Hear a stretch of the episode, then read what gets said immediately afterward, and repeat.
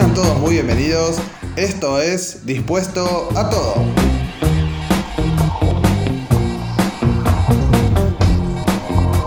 Bueno, estamos en otro lunes más, nuevo episodio de Dispuesto a Todo. Hoy quiero empezar de una manera diferente, porque el tema de hoy se me ocurrió de una manera diferente. Hoy estaremos hablando de la importancia del querer y cómo llegué a esta idea.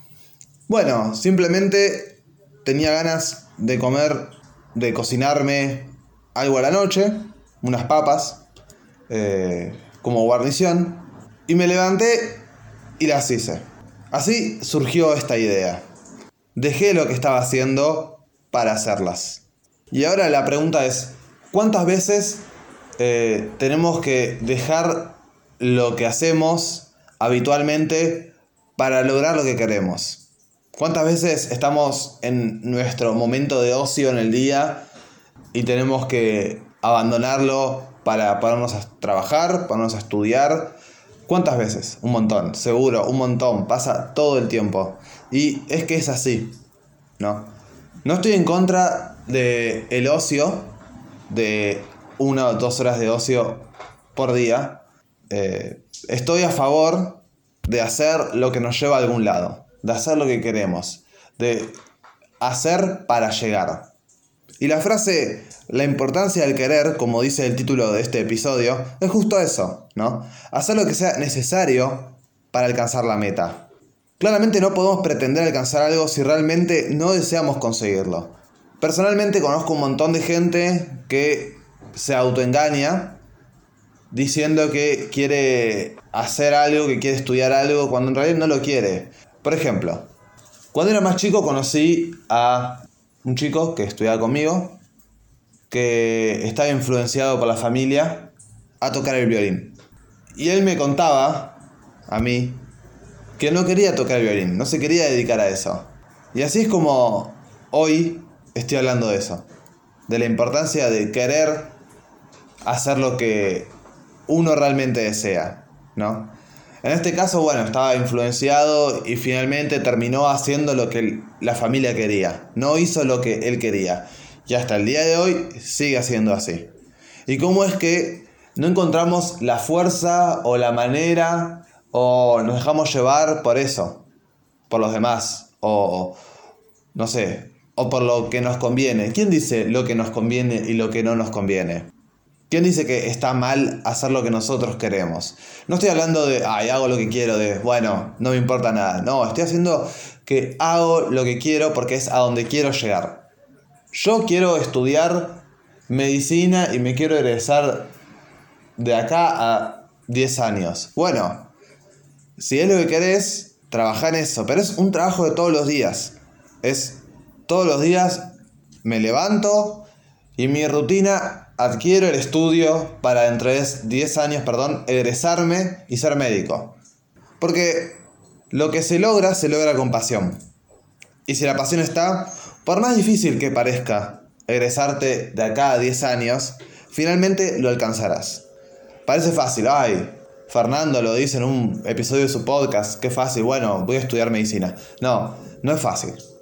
No es fácil y lleva su trabajo. Y no, no solo un trabajo físico de levantarme, sentarme, abrir los apuntes y ponerme a estudiar, sino un trabajo mental, un ejercicio mental de adquirir el hábito.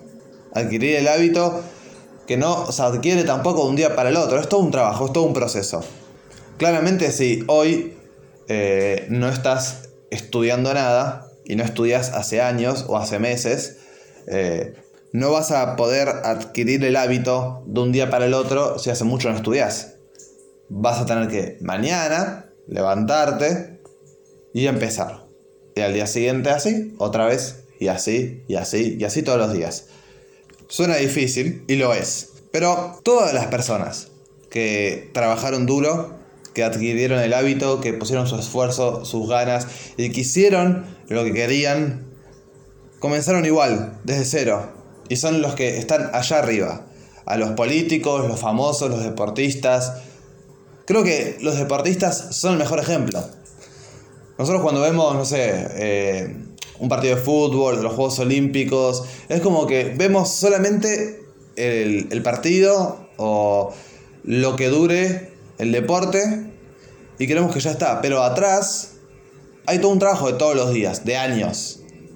Los Juegos Olímpicos, por ejemplo, se juegan cada cuatro años.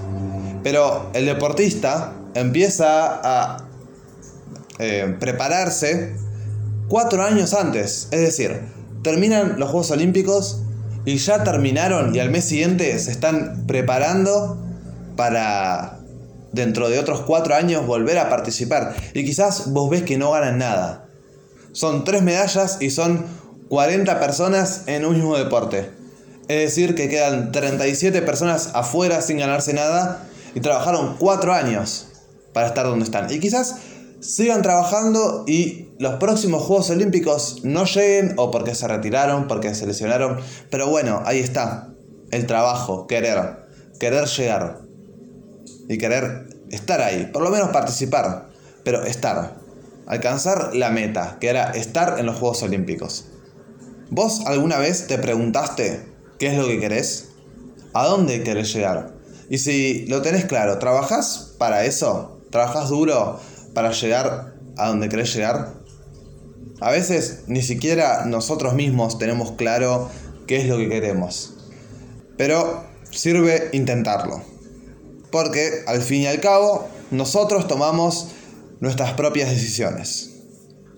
Ahora sí, cerrando el episodio del día de hoy, espero que lo hayan disfrutado. Ya estamos en el episodio número 10, así que muchas gracias a todos por su aguante, por escucharme todos los lunes. Recuerden que este episodio, como todos los demás, los pueden encontrar en Anchor, Spotify y Spreaker. Y para ver contenido exclusivo pueden seguirme en Instagram guion bajo dispuesto a todo. Muchas gracias a todos y nos escuchamos el próximo lunes.